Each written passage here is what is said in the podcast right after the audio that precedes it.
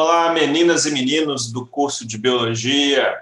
Vamos agora para a nossa segunda aula de evolução.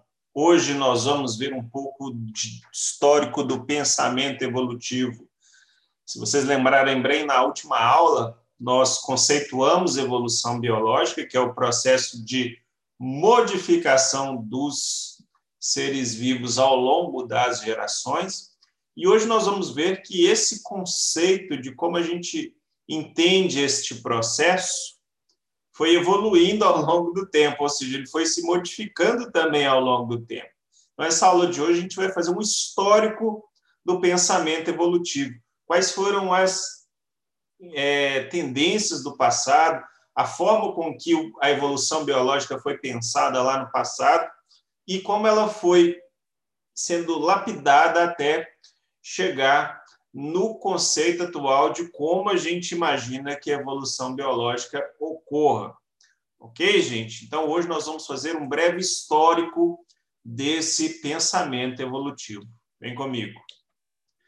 Bom, então, o pensamento evolutivo, ou seja, a forma como que a gente concebe a evolução biológica hoje, os processos que regem esse processo de evolução biológica, nem sempre foi igual ao longo do tempo. Então, a gente consegue marcar quatro fases desse pensamento de como a evolução biológica acontece na sociedade ocidental, né, que é essa que a gente vive hoje. Então, na Idade Média, a gente tem uma fase onde há uma negação da evolução biológica, né, muito regido pelo cristianismo ao pé da letra do Gênesis, do livro do Gênesis. Então, o livro do Gênesis estabelece a criação do mundo, das espécies, né? introduzindo ali um conceito do criacionismo, ou seja, esse ente superior que rege o universo, criou todos os organismos vivos da Terra, em algum momento, sim, de maneira bastante rápida e imediata, e um segundo conceito, que é o conceito do fixismo, então, o fixismo estabelece que as espécies são imutáveis, que elas não sofrem modificações ao longo das gerações. Então, o pensamento da Idade Média ele levava ao pé da letra as escrituras religiosas. E, então, nesse período ali do século V até o século XV, até permeando um pouco o século XVI e XVII, né? porque a sociedade é, sofreu o processo do iluminismo, mas a questão do, dos processos de como a gente enxerga a evolução biológica, ela demorou um tempo para ser maturada na cabeça da sociedade e uma série de evidências precisaram de surgir para quebrar esse conceito do fixismo que vigorava naquela época. Então, uma coisa importante a gente pontuar neste exato momento, né? Se a gente imagina que Evolução biológica significa mudança das espécies ao longo das gerações. O contrário de não ter evolução é ser fixo. Então, o contrário do evolucionismo, ou seja, da corrente de pensamento que acredita que as espécies se modificam ao longo do tempo, é o fixismo, não é o criacionismo. Tá? Então, a sociedade né, em contraposição esses dois termos, criacionismo e evolucionismo. A gente tem que contrapor as coisas corretas.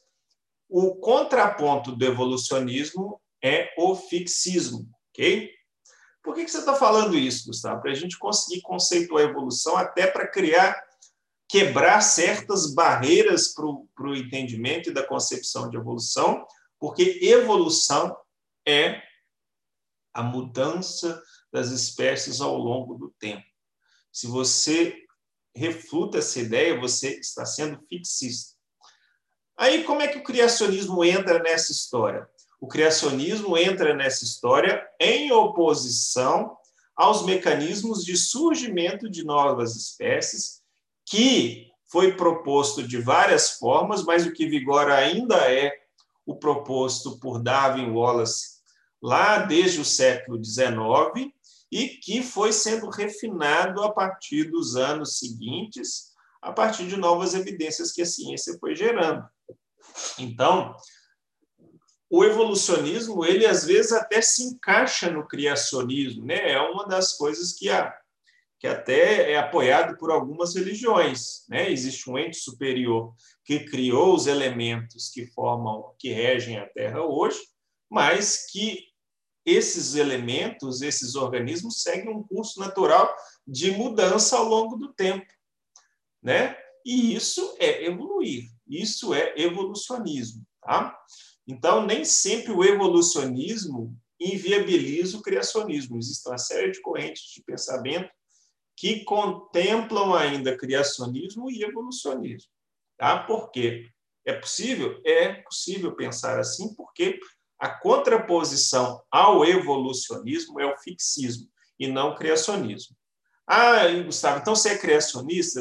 Não necessariamente. Eu acredito nos preceitos colocados por Darwin da origem das espécies, os conceitos de especiação que não condizem com o livro do Gênesis ao pé da letra. Então, eu não sou criacionista como as religiões pregam, principalmente aquelas fundamentalistas que leem as escrituras ao pé da letra e não apenas como parábolas, metáforas ou é, formas figuradas ou ilustrativas de conceber os seus fundamentos.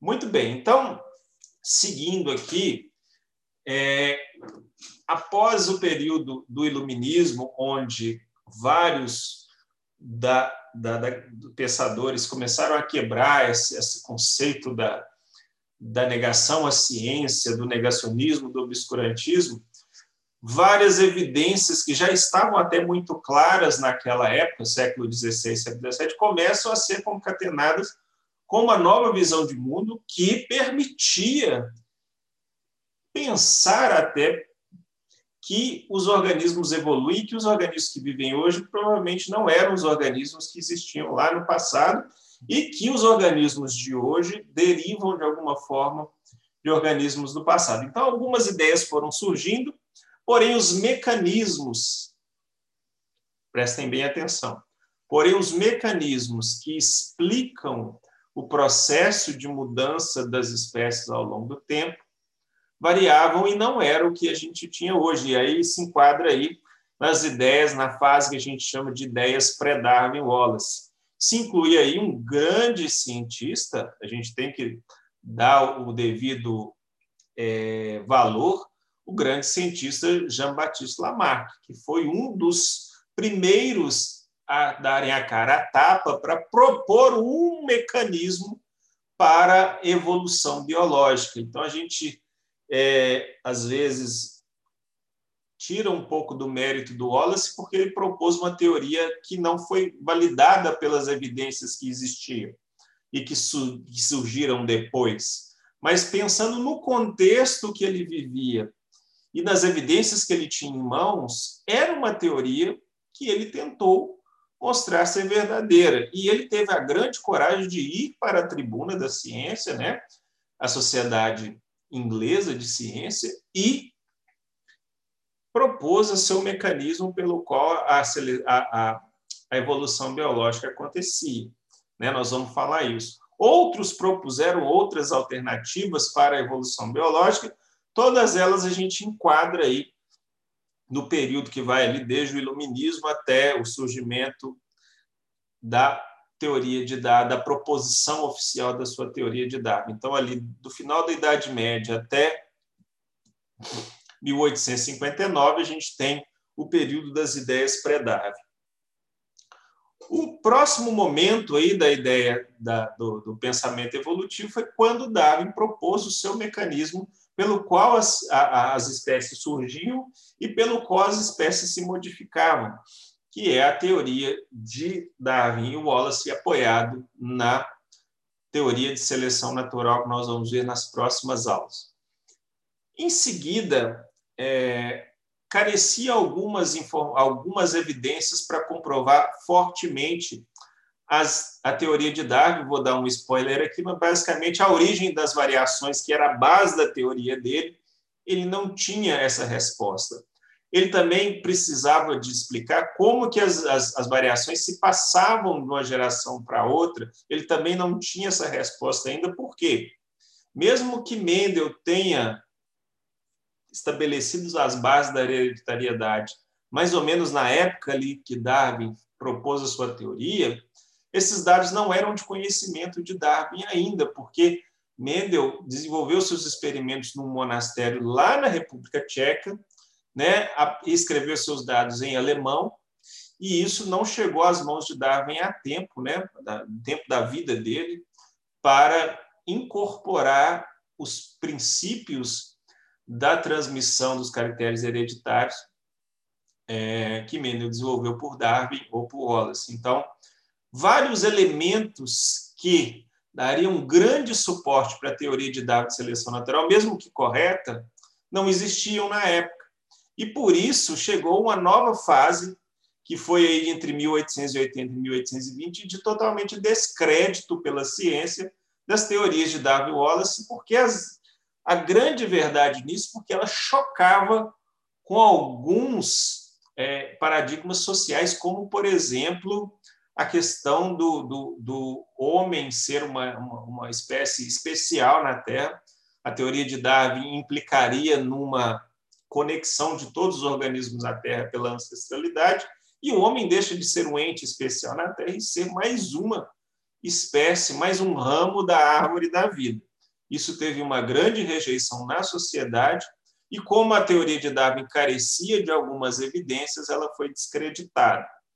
Não foi só por causa disso. Darwin precisava de explicar um pouco como as variações surgiam e elas não, ele não tinha essa explicação, como que algumas características eram herdadas sem se misturar, né? Porque ele precisava que essas características, quando surgiam, conferissem vantagem e fossem transmitidas para os seus descendentes, e naquela época vigorava a ideia da herança por mistura.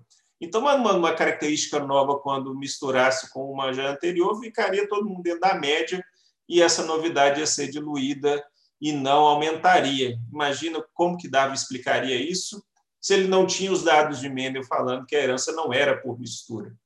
Então, houve um, um grande descrédito da teoria de seleção natural proposta por Darwin, tanto pela ciência, pela, tanto pela sociedade, marcando aí este momento da evolução do, do pensamento evolutivo.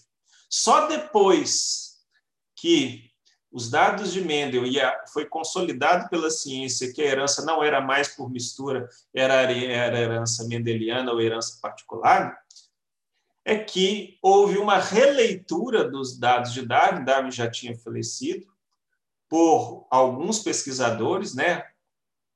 E surgiu ali o neodarwinismo ou a teoria sintética da evolução, porque elas faziam uma síntese entre os conceitos de Darwin os conceitos mendelianos e outros conceitos que a biologia já tinha incorporado ali naquela época. Então, nessa aula, nós vamos ver esses momentos e quais são os elementos do contexto social, do contexto científico, que tiveram influência em cada uma dessas fases inclusive até fases anteriores à denegação da evolução biológica, que a gente tem registro, que foram alguns escritos deixados pelos filósofos gregos sobre a, a ideia que eles tinham da mudança dos organismos ao longo do tempo. Muito bem, então, na antiguidade é que a gente tem os primeiros registros de como os pensadores imaginavam se os organismos eram fixos, se os organismos surgiam, se os organismos foram colocados na Terra todos ao mesmo tempo. E, baseado nos principais relatos, a gente tem de tudo.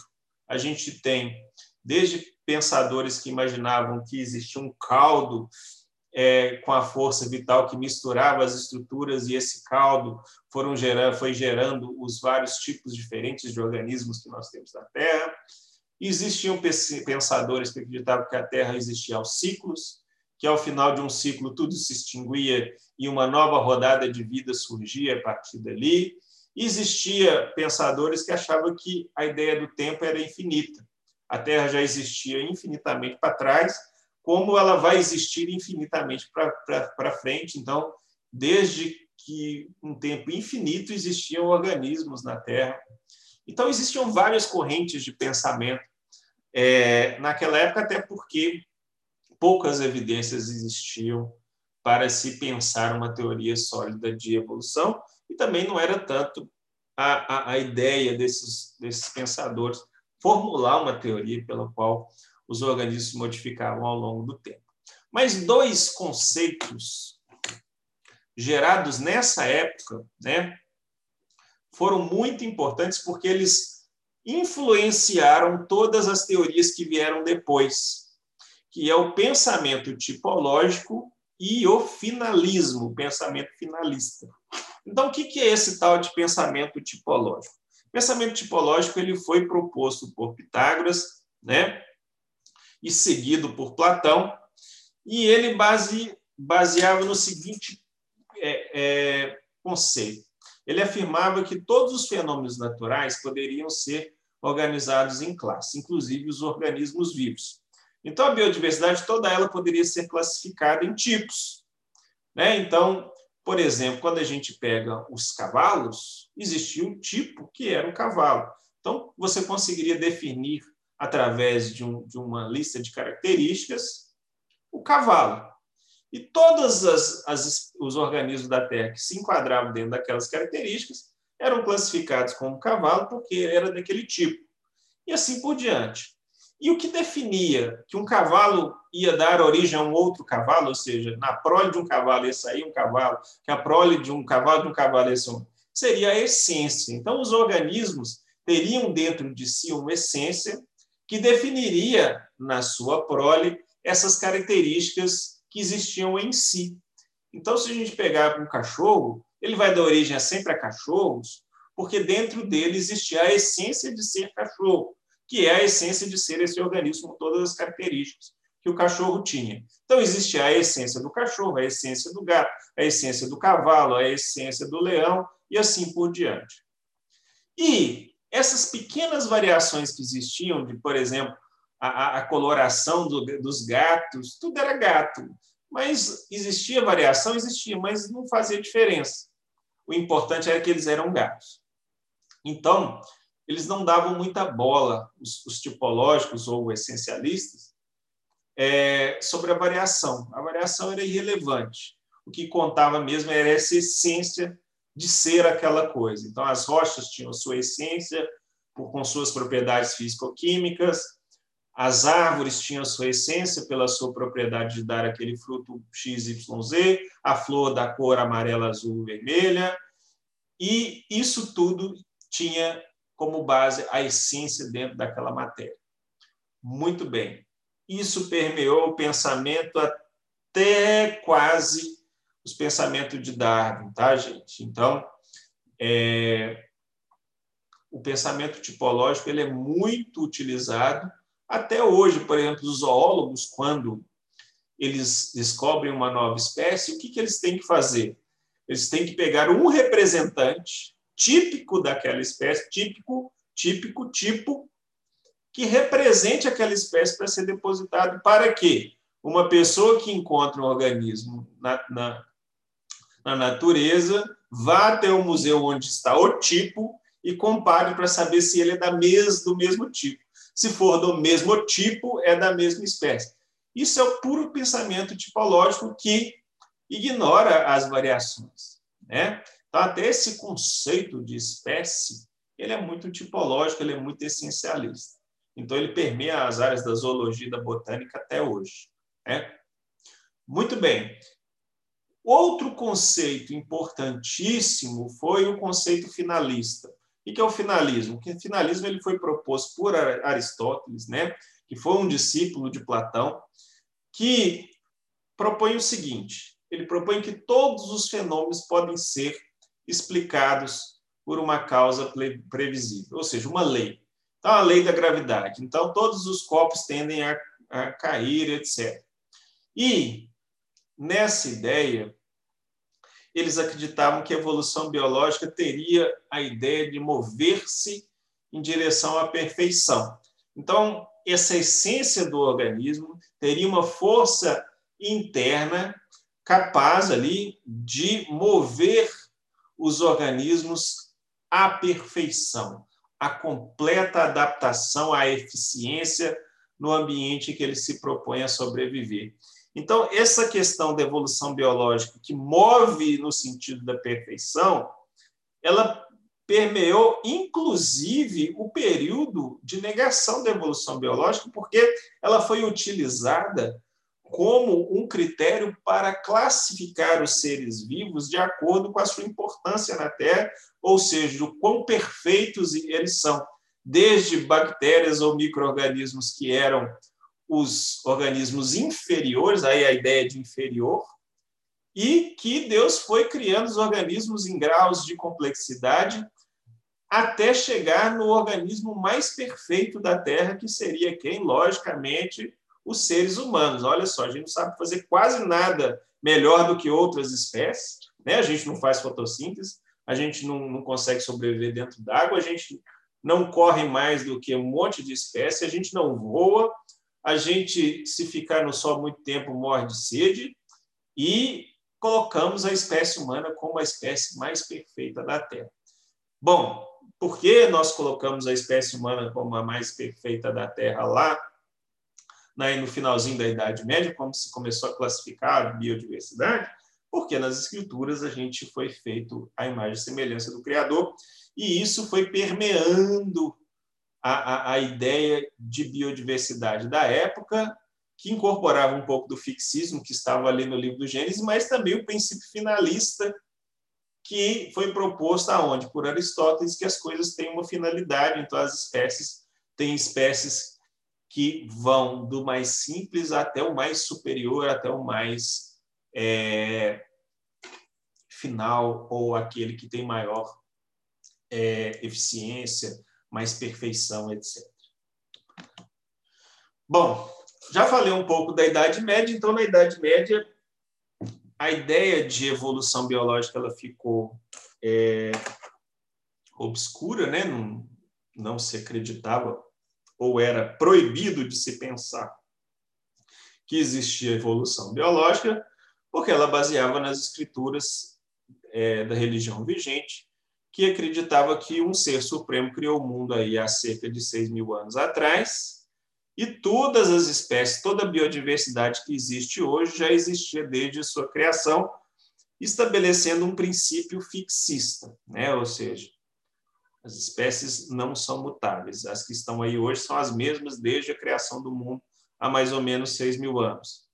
E todos os seres foram criados por Deus de maneiras a estarem perfeitamente adaptados aos locais onde vivem. Lembrem, ó, olha o princípio finalista aí. Né?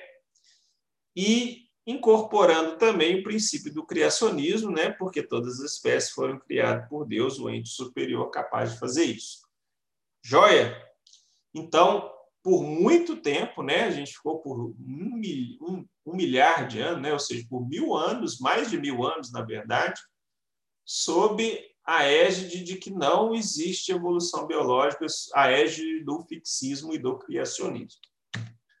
Porém, com o iluminismo, né, a, a, a, o desapego por essas ideias e também pela revolução científica, inclusive na área da geologia, da astronomia.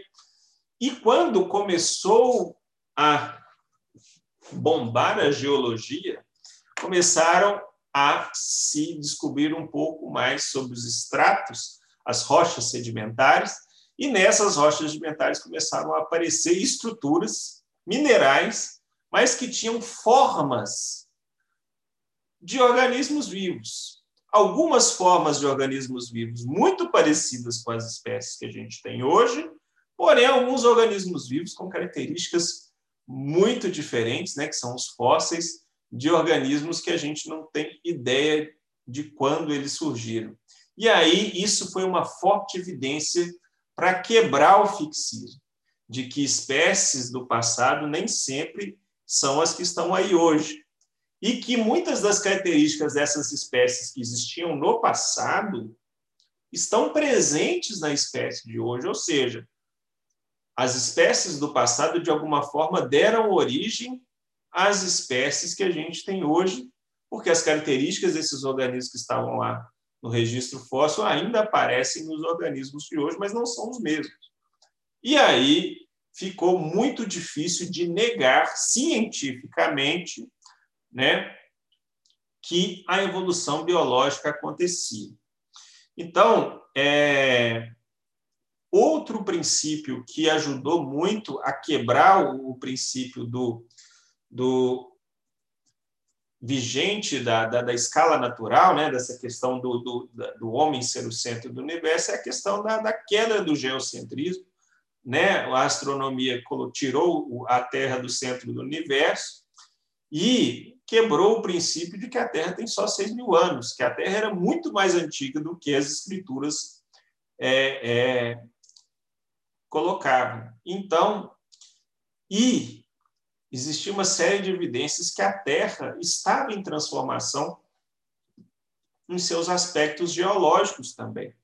Então, era, era possível de pensar se a Terra, geologicamente falando, estava em constante mudança, era esperado também que a biodiversidade, apoiada pelos fósseis, também era capaz de mudar. Então, gente, uma série de evidências foram surgindo e surgindo e surgindo, e essas evidências contrariavam esse período obscuro de negar a evolução biológica. Mas, cientificamente, a ideia bombou. Mas essa ideia de evolução biológica tinha uma resistência muito grande na sociedade.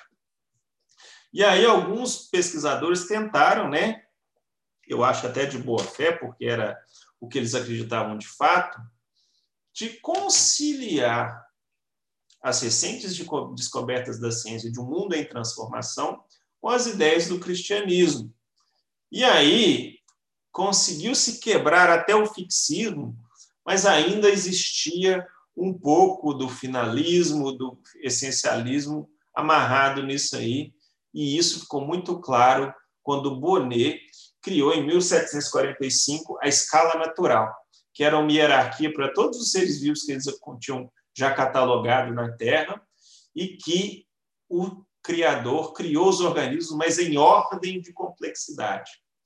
E desde organismos inferiores até organismos superiores mais complexos, chegando ao grau mais alto de superioridade, que era a espécie humana. Daí esse termo de, de espécies inferiores espécies superiores, que a gente usa até em planta, né? Plantas superiores, plantas é, inferiores, isso é uma grande bobagem. Não há nenhuma espécie superior e não há nenhuma espécie inferior. Eu posso ter espécies com estruturas mais complexas e espécies com estruturas mais simples. Mas ambos tiveram a mesma o mesmo sucesso durante um tempo na Terra e as que estão aí até hoje estão tendo sucesso até hoje, cada um com sua estratégia. Existem milhares e milhares e milhares e milhares e milhares e milhões de bactérias, extremamente de, de, de bioquímica e de estrutura simples, mas que estão sobrevivendo aí em ambientes que organismos mais complexos não são capazes de habitar. Então, essa ideia de superior e inferior, que surgiu aí em 1700, com essa ideia aí de que existem espécies superiores e espécies inferiores, isso não faz menor sentido, uma vez que a diversidade não existe numa escada ou numa escala. Ela existe como se fosse uma árvore cheia de ramificações. Ok? Bom, e aí, no final do século XIX, começaram a surgir pesquisadores que se ocupavam de tentar explicar como a, a diversidade biológica se modificava com o tempo, porque isso já estava muito claro através dos registros fósseis. E também já existia uma grande quantidade de informações sobre a biodiversidade da Terra, porque a gente tem que imaginar que a vida era da sociedade ocidental, né, gente? Vamos pensar como a gente pensa, é, a gente é fruto de uma sociedade ocidental era muito limitada ao que se sabia do continente europeu, da costa africana é, que fazia fronteira ali com a Europa, e também o que se sabia do que vinha dos é, comerciantes que traziam coisas da Ásia. Porém, quando as grandes navegações começaram a trazer novidades de todos os continentes da Terra, a biodiversidade, o conhecimento sobre a biodiversidade, ela ampliou muito. E aí, essa ideia de que as espécies eram fixas, juntamente com as evidências dos fósseis também, caiu por terra. Então, aí a gente teve, a ciência não negou mais a evolução biológica, e ao não negar mais a evolução biológica, alguns se ocuparam de explicar como que ela se desenrolou. E aí, duas correntes de explicação ganharam bastante importância nessa fase aí pré-Darwin, que foi a corrente do transmutacionismo e a corrente do transformacionismo. Vamos ver o que, que cada uma delas propunha como é, fundamento. Então, o transmutacionismo, gente, ele ainda estava muito amarrado no princípio do essencialismo, do pensamento tipológico. Então, ele estabelecia que os tipos, as espécies, tinham a sua essência e suas variações eram irrelevantes. O importante era a essência. Então, novas espécies só surgiam, ou mudanças das espécies só aconteciam, quando novos tipos surgiam a partir de tipos existentes. Então, acontecia o quê? Um salto de um tipo para outro. Então, um grupo novo só surgia quando acontecia um, uma, um surgimento de um novo tipo, um salto de um tipo para um outro tipo. E as causas desse salto seriam grandes mudanças radicais individuais, grandes alterações morfológicas, que na época foi tratado como macromutações. Então, essa ideia ela foi muito baseada nos registros fósseis que existiam na época, porque o registro fóssil é muito falho. Então, são raros os organismos que você tem uma escala gradual de, de acontecimentos onde você consegue perceber as mudanças acontecendo gradualmente. Você tem o quê? Fósseis com características e um novo fóssil já com características bem modificadas. Por quê? Porque o, o período intermediário não deixou registro. A maioria dos fósseis é assim. Então, como você tem um, umas lacunas do registro fóssil, isso deu base para uma, para uma corrente que a gente chamava de saltacionismo, onde as mudanças aconteciam aos saltos. E eles se apropriaram dessa informação, dessa corrente, e disseram que quando acontecia um salto, é porque acontecia um surgimento de novas essências para ser um novo organismo. Então, o transmutacionismo se baseava nisso aí. Só que o seguinte, a partir do momento que é, o registro fóssil foi começando a mostrar que alguns organismos realmente havia a graduação, que na verdade o que faltava era ter o registro fóssil completo, e de que a gente não via espontaneamente uma coisa virar outra quase que imediatamente, ou seja, a gente não via nenhuma macromutação acontecendo, o transmutacionismo foi caindo por terra. E aí começou a vigorar o contrário, que é a ideia do transformacionismo. O transformacionismo afirmava, então, que aquele tipo não mudava aos saltos, mas ele ia se transformando gradualmente ao longo do tempo, como algumas evidências fósseis já tinham mostrado, e também os processos de domesticação de espécies, né?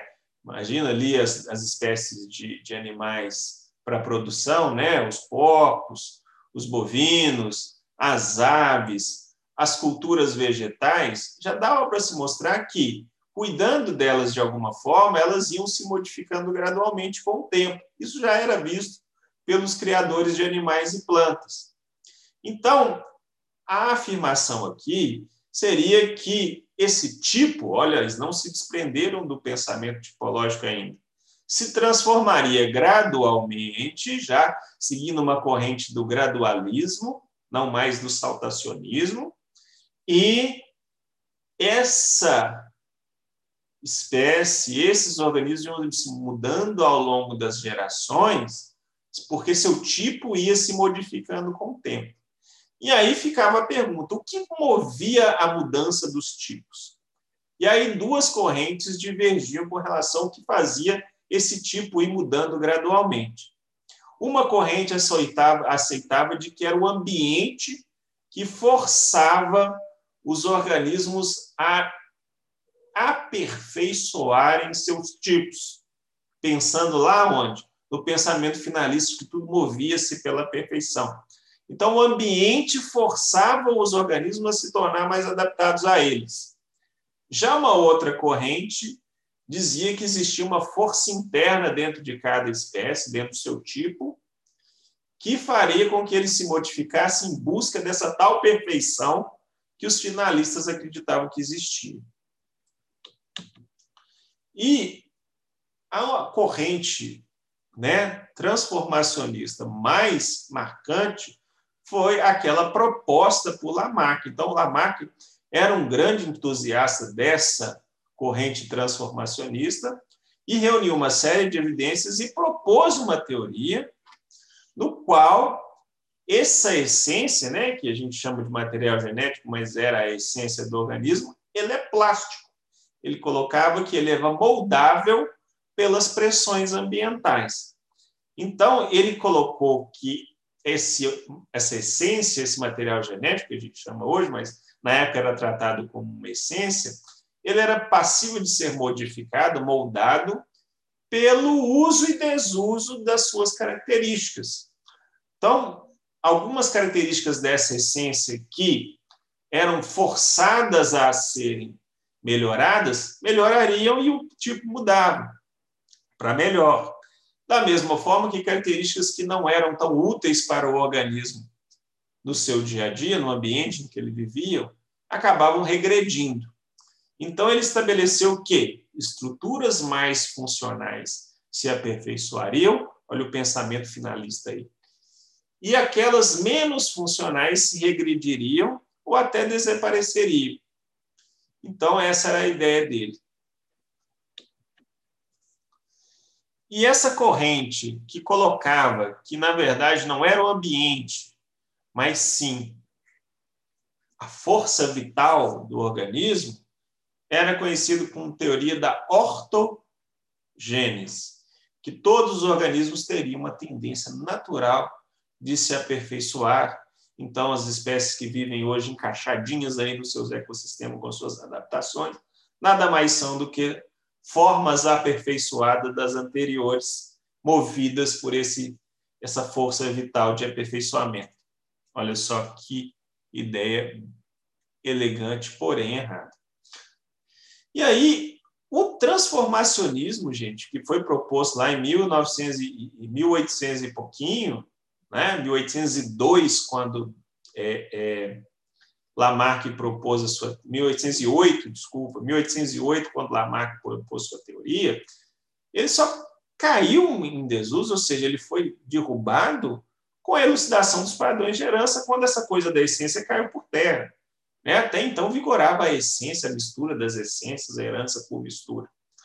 Né? Então, foi só lá na década de 20, 1920, quando os achados de Mendel foram reeditados, foram refeitos por outros pesquisadores, que essas novas evidências que elucidavam como era a transmissão dos caracteres e o que determinava as características, entrou em conflito com a ideia da essência que se modificava com a pressão do ambiente ou que se modificava por uma força vital que é, tinha como a, a base a perfeição.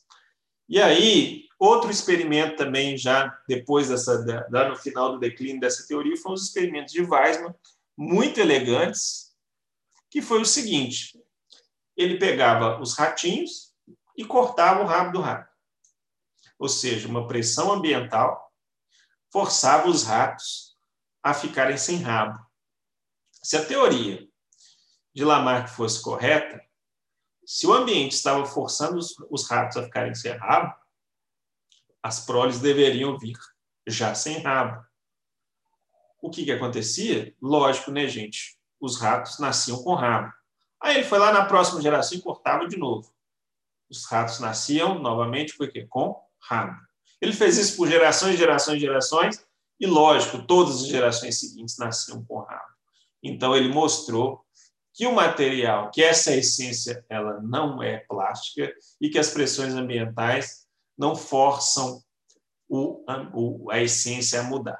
Então, isso derrubou o transformacionismo e deu origem e deu força para uma outra ideia concorrente que existia na época, que era a teoria de evolução por seleção natural, proposta por Darwin já em 1800 e na década de 1860, 1868, mas que ficou em descrédito até nessa época, quando se elucidou também a herança dos caracteres hereditários. Então, a teoria de evolução de Darwin, né, proposta por Charles Robert Darwin, né, Carlos Roberto Darwin, vamos falar assim, ela foi maturada por ele por muito tempo e ela se apoia numa série de evidências que existiam na época. Darwin era um cara muito criterioso, era um cara rico, para começar a falar, que casou com uma mulher mais rica ainda. Então, era um cara que tinha influência na Inglaterra, um cara muito observador e que tinha a capacidade e a oportunidade de agregar uma série de informações que foi muito importante para ele propor a sua teoria. Então, ele não tirou essa teoria do nada e nós vamos ver quais foram as principais fontes de evidência para Darwin ter essa ideia tão genial, mas que também não foi proposta só por ele. Nós vamos falar que existe um outro pesquisador que teve ideias muito parecidas com a dele, que entrou em contato com ele já próximo da, da proposição da teoria, que até forçou um pouco Darwin a apresentar as suas ideias na sociedade científica inglesa na qual ele vivia. Então, o Darwin foi um cara que nasceu e viveu na Inglaterra do século XIX. Ele nasceu em 1809 e faleceu em 1882, certo? Era um cara de alta classe social, então ele circulava pelas grandes sociedades, estudou medicina, mas não se formou, se tornou naturalista, um estudioso da natureza. Só que o seguinte, ele era um cara até muito aberto a novas ideias, então ele não estava muito enraizado com os pensamentos da sociedade local vitoriana, que era muito preso a, aos fundamentos ainda da igreja. Porém, a sua esposa, que era muito rica e muito influente, era, era uma grande uma carola. E isso também fez com que Darwin tivesse mais cuidado ainda ao propor essa teoria para só apresentá-la com o máximo de evidências que ele conseguia para a teoria dele, na visão dele, se ser proposta de maneira irrefutável. Muito bem. E aí Darwin teve a oportunidade de conhecer a biodiversidade mundial como acompanhante de capitão de uma viagem de exploração inglesa ao redor do mundo. Então, se a gente pegar esse gráfico aqui embaixo, a gente vê a rota feita pelo HMS Beagle, que é o navio que ele é,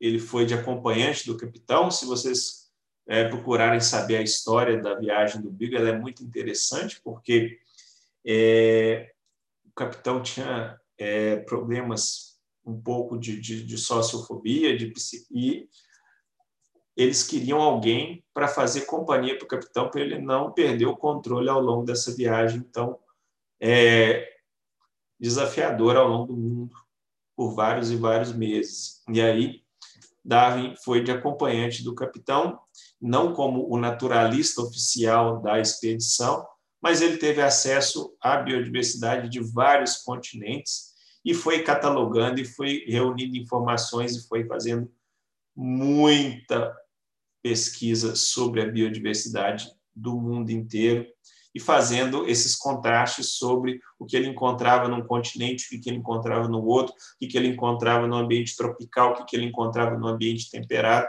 Isso ajudou demais a com que ele propusesse as suas teorias. Além da viagem do, do no, ao redor do mundo para conhecer a biodiversidade mundial, ele tinha fortes influências de outros cientistas da época, né? Por exemplo, em 1975, um cientista, um geólogo inglês, quebrou a ideia do saltacionismo e propôs a teoria do gradualismo. Né? Eles começaram a ter evidências fósseis de que as espécies não se modificavam aos saltos. Começavam a enxergar agora, a partir de pesquisas e pesquisas na área da geologia e da paleontologia, que existem registros fósseis que mostram séries graduais de modificação das espécies e dos grupos. Então, em 1975, esse pesquisador aqui, ele coloca em xeque o, o saltacionismo e propõe a teoria do gradualismo, e ele ficou com aquilo na cabeça. Em 1798, também três anos depois, Malthus propôs o ensaio sobre o princípio das populações ou da população. Isso foi fundamental para Darwin tirar a ideia de seleção de, de evolução dele do tipo e colocou aonde? Nas populações. Toda a teoria, a fundamentação da ideia de teoria de seleção natural de Darwin, de evolução por seleção natural, baseia-se no princípio de que não é a espécie, não é o tipo que se modifica, são as populações que se modificam. E isso ele utilizou muito dos conceitos colocados por Malthus no seu ensaio sobre o funcionamento das populações. Em 1809, Lamarck publica as suas hipóteses sobre evolução e ele aproveita a ideia de que o ambiente força alguma coisa, né? Lamarck colocou que o ambiente seria a mola que moldaria, a forma que moldaria a essência, mas Darwin já não está muito mais ligado na essência, mas ele pegou essa ideia de que o ambiente tem um, um fator importante para determinação das é, mudanças, e a gente vai ver como é que ele encaixa isso dentro da teoria dele. Em 1912, George Cuvier, que foi um grande naturalista que ele fazia anatomia comparada de animais, ele começou a enxergar semelhanças e diferenças entre organismos através da anatomia comparada e ele começou a partir disso a sacar o quê? A partir das ideias de Cuvier, que vários organismos da Terra compartilham características, uns mais, outros menos, mas existiam características compartilhadas em muitos deles isso ficou ali preso para ele conseguir explicar a questão da ancestralidade comum, que também faz parte da sua teoria. É, Charles Lyell, em 1830, publica os princípios da geologia, né, que dão suporte a essa ideia de que a Terra está em constante modificação. E uma das fontes mais importantes de evidência foi quando, em 1930, 1831, ele embarca no Beagle, fica por cinco anos ao redor do mundo, desembarcando de volta na Inglaterra em 1836. Ali, ele já juntando todas as informações para trás que eu falei, com essas fontes de evidências muito legais da época, porque era raro você ter a oportunidade de conhecer a biodiversidade mundial, né? Isso ajudou muito. Em 1844, Darwin esboça ali um ensaio sobre a descendência com modificação, que é o princípio que ele acreditava que as espécies já eram capazes de mudar e que espécies atuais derivavam de espécies do passado. Em 1858, foi uma, um, só que Darwin, em 1844, já estava com a ideia pronta, mas ele não estava seguro ainda e foi eh, levando uma série de evidências, levantando uma série de evidências sobre o processo que ele queria provar. Só que em 1858, um outro cara na Austrália teve ideias muito parecidas com a dele. Ele era um é, colecionador e é, explorador de biodiversidade, porque ele negociava é como se fosse um biopirata. Ele conseguia é, coletar espécimes no mundo inteiro e negociava com colecionadores da Inglaterra. Então, ele tinha um conhecimento muito grande da biodiversidade por trabalhar com biodiversidade. E ele, ao ter contato com tanta biodiversidade e ser um cara também muito é, genial teve essa mesma percepção das propostas de como a evolução aconteceria através da seleção natural e manda essas ideias para quem? Para o Darwin. E isso catalisou a coragem para o Darwin propor suas teorias, porque se ele não propusesse, outro ia lá e ia propor.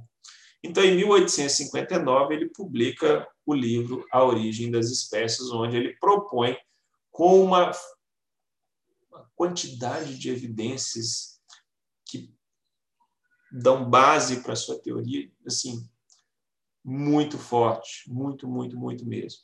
E aí, em 1870, né, 1871, ele põe a pá de cal na sua reputação quando ele descreve a decência do homem, ou a descendência do homem, quando ele apresenta uma série de evidências da ancestralidade comum, de que as espécies atuais derivam de espécies do passado e de espécies do passado, etc. Isso entra em choque com a religião da época, com a sociedade da época, porque coloca a, a, a espécie humana não mais no pedestal da escala natural, mas coloca num galho qualquer da escala da vida, junto com uma série de outros primatas. E isso fez com que Darwin fosse completamente descreditado. Então, a teoria de seleção, a teoria de evolução, baseada na seleção natural proposta por Darwin, ela foi apresentada para a sociedade através desse livro, está aqui a capa do livro para vocês verem, em 1859. E ele propôs que a evolução ocorreria por meio de dois processos, a anagênese e a cladogênese. Vamos ver o que é isso. A anagênese é a descendência com modificação, e que isso já estava bastante claro que um grupo poderia sofrer transformações graduais, lembra do princípio do gradualismo de Hutton, e essas transformações graduais eram transmitidas a seus descendentes. Isso ele já via, gente, porque ele era um criador, era um colecionador de pombos, então ele fazia cruzamento desses pombos, fazia seleção artificial desses pombos, ele via que essas linhagens de pombos dele sofriam modificações graduais ao longo das gerações. Né?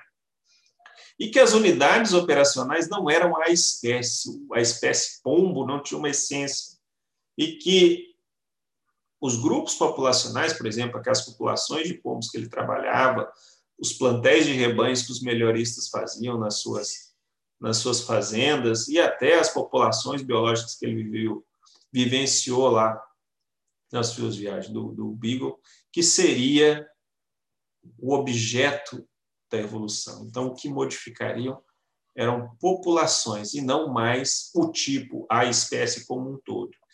Gente, isso é a base do conceito que ele estabeleceu de separação das espécies. Então, como que uma espécie vira duas? Porque as espécies, na verdade, são grupos de populações que podem evoluir de maneira independente. Então, o que forma uma espécie não é sua essência. O que forma uma espécie são seus grupos populacionais. E cada grupo populacional pode evoluir de maneira diferente. E se eles tomam caminhos evolutivos distintos, uma hora essas populações vão se tornar tão diferentes que não podem mais ser reconhecidas como da mesma espécie, e aí surgem as novas espécies. E esse processo de separação é o segundo princípio que a gente chama de princípio da cladogênese. Então, a cladogênese ela precisa do princípio populacional. E o princípio populacional surgiu aonde? Lá nas ideias de Malthus. Nós vamos ver com mais propriedade a teoria de seleção natural. Não se preocupe. Nas aulas seguintes nós vamos falar disso. E a cladogênese, então, é o final onde uma linhagem, um grupo populacional, se modifica das outras, criando caminhos evolutivos distintos. E aí a, a, Terra não seria formada por uma escala, ou seja, uma escada onde a diversidade vai só tornando-se cada vez mais perfeita ou mais adaptada a um ambiente. Na verdade, a diversidade ia se ramificando em grupos diferentes e todo mundo estaria conectados em seus ancestrais. Então a vida seria mais como uma árvore do que como uma escada. E aí o conceito-chave para que essas modificações é, sejam passadas para frente era que aquelas modificações que conferiam melhor adaptação ao ambiente, a ideia do ambiente de, de Lamarck aqui permeando as ideias dele, perpetuariam nas próximas gerações e aquelas que não conferissem vantagem, elas teriam iam diminuir porque os donos daquelas características acabariam perdendo na, naquele ambiente de competição, de seleção natural. E aí, esse princípio da ramificação, a princípio foi ovacionado, todo mundo acreditou, mas aí o que, que acontece?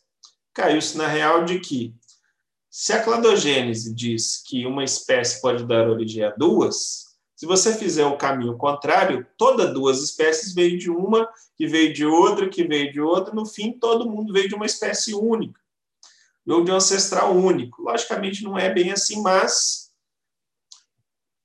isso colocou o homem como uma espécie qualquer, uma linhagem qualquer de organismo vivo da Terra. E isso gerou uma certa animosidade à teoria de seleção natural proposta por Darwin, de cladogênese proposta por Darwin, e colocou luz em pontos que o Darwin não conseguia explicar como.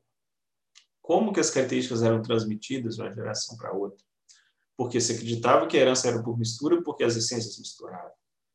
Ah, a, a diversidade existia dentro das populações, mas de onde que surgiu as variações, ele não tinha a menor ideia de como as variações surgiam. E aí a teoria de Darwin caiu em descrédito e ela só voltou para o centro das atenções quando os princípios de herança deixaram de ser por mistura, porque caiu o princípio da essência. E aí esses pesquisadores na década de 30 começaram a pegar os conceitos de evolução das populações, com a ideia de, de, de herança mendeliana, e incorporaram com a ideia de evolução por seleção natural e viram que casou, que casou perfeitamente. E aí, esses trabalhos de casar mendelismo com teoria de evolução biológica por seleção natural proposta por Darwin, como teoria sintética, né, uma síntese de evolução, e essa época ficou chamada de neodarwinismo, o novo darwinismo, que é um darwinismo revigorado, renovado, com evidências que só surgiram bem depois da morte do próprio Darwin. Então, Darwin nem viu a sua, a sua teoria de seleção natural ser é, amplamente aceita pela, pela sociedade. E aí, durante as décadas de 30 e 40, o neoanalismo foi se espalhando e foi se consolidando e amplamente aceito pela sociedade. E, a partir daí, até hoje, novas descobertas na área da genética, da paleontologia, da morfologia, da biologia, e tudo continua dando suporte à teoria de evolução biológica proposta por Darwin barra Wallace. Bom, gente, então esse foi o assunto desta aula. Na próxima aula, nós vamos falar um pouco mais sobre a teoria de evolução biológica pelos mecanismos propostos por Darwin, a teoria darwiniana de evolução. E aí a gente fecha depois primeiro, essa primeira parte do curso de evolução com algumas evidências de que o processo evolutivo acontece de fato da forma com que a ciência propõe hoje e que é baseado nos princípios lá de Darwin de 1869. Beleza, gente? Então, esse foi o assunto da nossa segunda aula. Encontro vocês na nossa próxima aula. Um grande abraço